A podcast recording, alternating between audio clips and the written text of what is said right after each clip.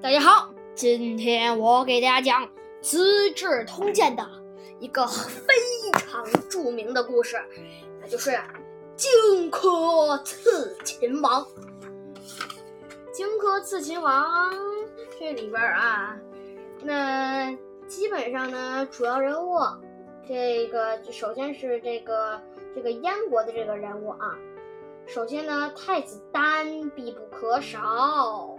太子丹当然是必不可少的啦，还有除了太子丹以外啊，肯定是荆轲啦。而这里边呢，这个出这个这个里边呢，推荐荆轲的是这个老侠士田光，他呢也是这里边的一个比较重要的一个人物啊。然后还有这个呢，荆轲的他这个的助手。秦舞阳，呃，虽然秦舞阳最后怂了哈，然后呢也没怎么帮上忙。还有呢，就是秦国的秦国的秦王嬴政必不可少。还有呢，就是这个秦王的侍从，就是杀死荆轲的那个侍从，也是很重要的一个人物。虽然他没有没有明确记载名字，但也是一个很重要的人物。那好了，我们开始讲这个故事。这个故事分成几段哈，首先是引子，然后是这个太子太太傅的主意，呃，然后呢是这个田光呃建议太子用荆轲，呃荆轲的主意，呃之后呢就是得到了樊於期，樊於期的首级，最后呢是图穷匕见。好了，我们开始讲故事。燕国太子丹留在秦国做人质。秦国屡次侵犯燕国，夺取燕国大片土地。太子丹得知秦王想要兼并列国的意图后，就换上一张破一身破衣裳，涂脸上涂满泥巴，装成一副穷人的样子，一步一步离开了咸阳。太子丹回到燕国后，一心想找秦王报仇，为此他征求太傅居武的意见。可是，可可他不想发展生产、操练兵马，也不想联络诸侯共同抗秦，他只想寻找一个能刺杀秦王的刺客。太傅居士，呃，太傅居士不知道这点哈，他说，劝他说，呃，您现在呀，应该与西面的韩国、赵国、魏国签订盟约，再与南面的齐国、楚国联合，呃。与北面的匈奴与北面的匈奴结合，与这个北面的匈奴结合，来实现共同抗秦的大计。而太子丹却说：“太傅的计划听起来很好，可是要实现起来太漫长了。这个，我现在内心啊，我现在内心烦闷，急子。”焦急狂躁，一刻也不想再等下去了。没过多久，太子丹啊救了一个叫秦舞阳的杀人犯。太子丹佩服他的胆量，就把他收到了自己的门下。这样这样一来，燕国太子丹优待勇士的名声就传了出去，连躲在深里深深山里的樊无期也知道了。他就是在秦国煽动长安军造反的那个将军。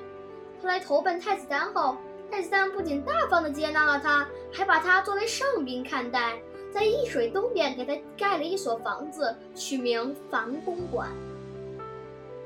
居武说：“仅凭着秦王的残暴和他对燕国积存的仇怨恨，就足以让人担心了。你还把得罪他的樊樊将军留在这里，那不是把肉放在老虎的嘴边吗？我看您还是……”您还是把这个樊将军送到匈奴去躲一躲吧。太子丹说：“樊将军是走投无路才来投奔我的，我怎么能把他送到蛮荒的地方呢？”太傅还是想想别的办法吧。我是想不出来什么办法了。太傅失望的闭上眼睛，摇摇头说：“田光老侠是既有智慧又有胆量。”您我请教一下他吧。这个田光呢，就是我们说的田光，他这个应该是荆轲老师，还不是怎么样。反正反正荆轲和田光应该是认识的啊。太子丹听了，就派居武赶紧去把田田光请来。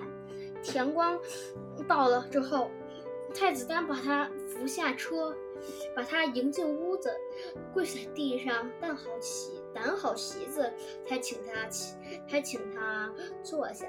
太子丹跪在田光的面前，把要向秦王报仇的事情前前后后，呃讲了一遍，希望他能出个好主意。田光说。我老了，不中用了。不过见识荆轲，呃的胆识和智慧都在我之上，他可能会有办法，只是不知道他肯不肯帮忙啊。太子丹央求道：“恳请老先生帮忙，一定要将他请来呀！”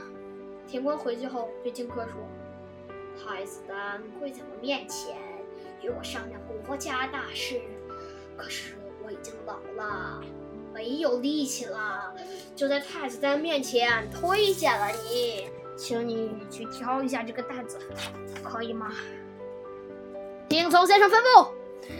荆轲说完，就上了田光的车去见太子丹了。太子丹像对待田光一样，把他迎进屋里，对他说。现在秦国已经捕获韩王，虏获韩王，还要继续向南进攻楚国，向北逼近赵国。赵国已经无力抵抗，那么灾难马上就要降临到燕国头上了。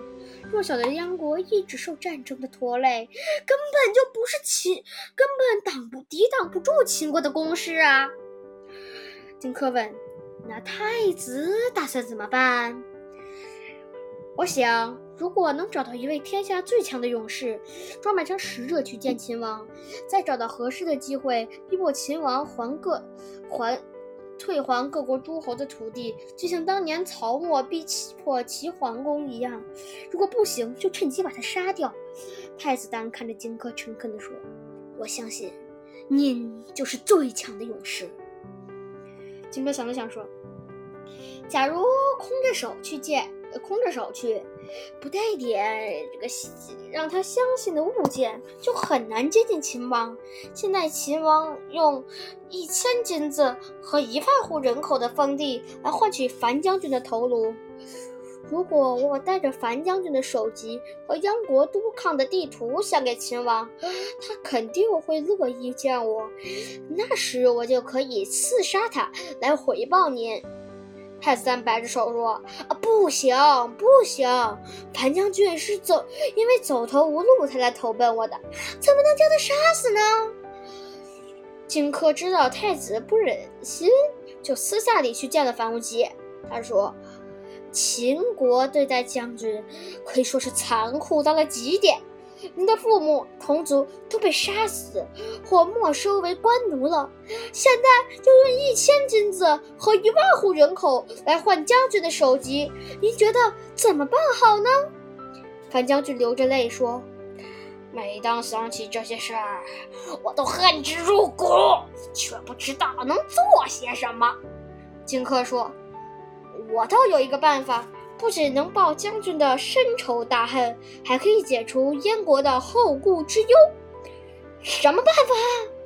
樊无极急忙问。就是将军把首级献给秦王，秦王一定会高兴而友好的见我。到时我左手抓着他的衣袖，右手拿匕首刺进他的胸膛。荆轲边比划边说。这这是我日日夜夜都渴望实现的事情啊！樊将军说完就自杀了。太子丹听说这件事，坐着马车就往这儿赶。他趴在樊无忌的身体上失声痛哭，但已经没有办法挽回了。他只好用夹子，只好用匣子把樊无忌的首级装进了装了起来。太子丹取出之前这个。太子丹取出之前，嗯，求到的最锋利的匕首，用工匠把它烧红，嗯，并浸泡在火这个毒药里。只要被这把匕首刺中了，只要渗出一点儿血，人就没有不立即毙命的。太子丹把这手这个匕首给了荆轲，又派勇士秦舞阳来当他的助手。一切准备好了之后，便送他们上路了。这个匕首啊，就是徐著名的徐夫人匕首。这个匕首啊，当时啊是从赵国买来的，就是这个工匠们呀，就是那个他当时拿人势，就是割只要割开一点，只要稍微流一点血，只要稍微碰着一下皮肤，稍微划破一点点，人就会立即死的。太子丹和几个心腹一直把他俩送到易水，然后找了个僻静的地方摆上了酒席。太子丹和心腹们都穿着白衣。戴着白帽为荆轲送行。这时，有个叫高渐离的朋友。这个高渐离呀，我记得好像之后也想去刺杀过秦王。然后呢，好像是被秦王熏熏瞎了眼睛，然后最后想去拿秦，他那个秦把装上铅，然后去那个砸死秦王，但最后还是没有成功。这个应该就是高渐离的一个故事啊！我在之前，我之前记得，我好像是这么听到的，大家也不妨去查一查。这个荆轲呀，走上前，这个荆轲啊，听这个喝着拍子唱道：“风萧萧兮易水寒，壮士一去兮不复还。”这个呢，这个在这块儿呢，我要跟大家说一首诗，就是李白，呃，不是骆宾王写的《于易水送人》。这个诗的详情呢，他是说，这个此地别燕丹，壮士发冲冠，昔时人已没，今日水犹寒。意思呢，大概就是。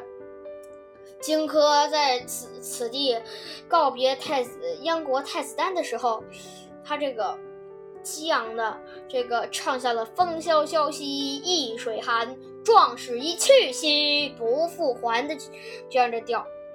他说：“这个昔时现在呢，这个人啊已经没有了，但是呢，今天的易水好像也也是很幽寒，也是很寒冷的那种。”他这个呢，是因为骆宾王写过一篇著名的文章《讨武曌檄》，大家知道讨武曌檄就是他要去征讨武曌了啊。这个时候呢，就是他要去征讨武曌了啊。我猜哈，就是他肯定是要去征讨武曌了。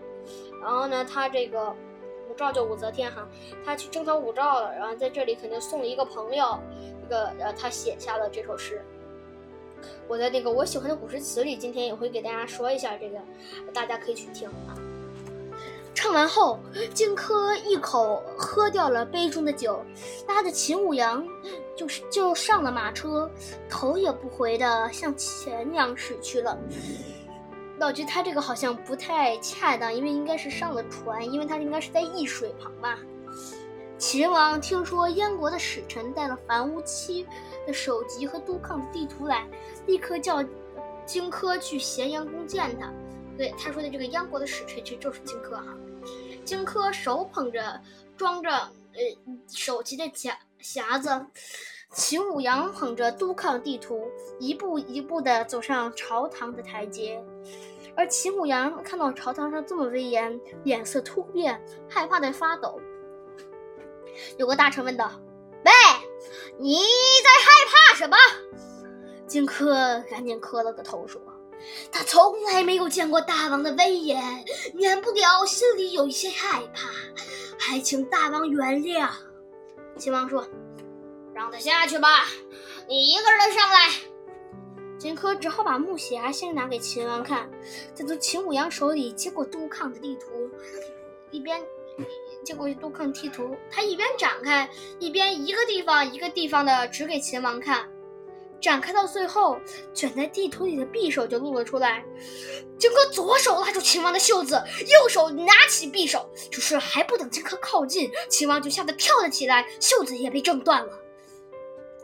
荆轲又赶紧去追，秦王绕着柱子跑。由于事情发生的太突然，殿上的大臣们都没有携带武器，只好赤手空拳的去跟荆轲搏斗。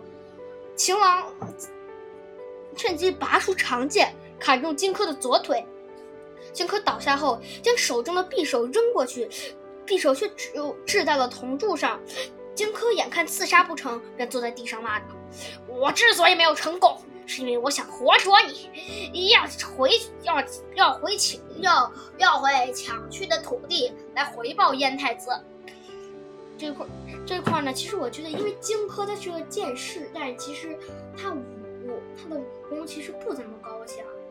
而且我觉得太子丹呢，他也他应该好好的发展国力生产，才才真的有利于呃帮燕国解除后顾之忧，而不是刺杀秦王。因为刺杀秦王，秦王死了还有下一代秦王，下一代秦王死了还有下一代秦王，那可能呢还后果还不一定怎么样。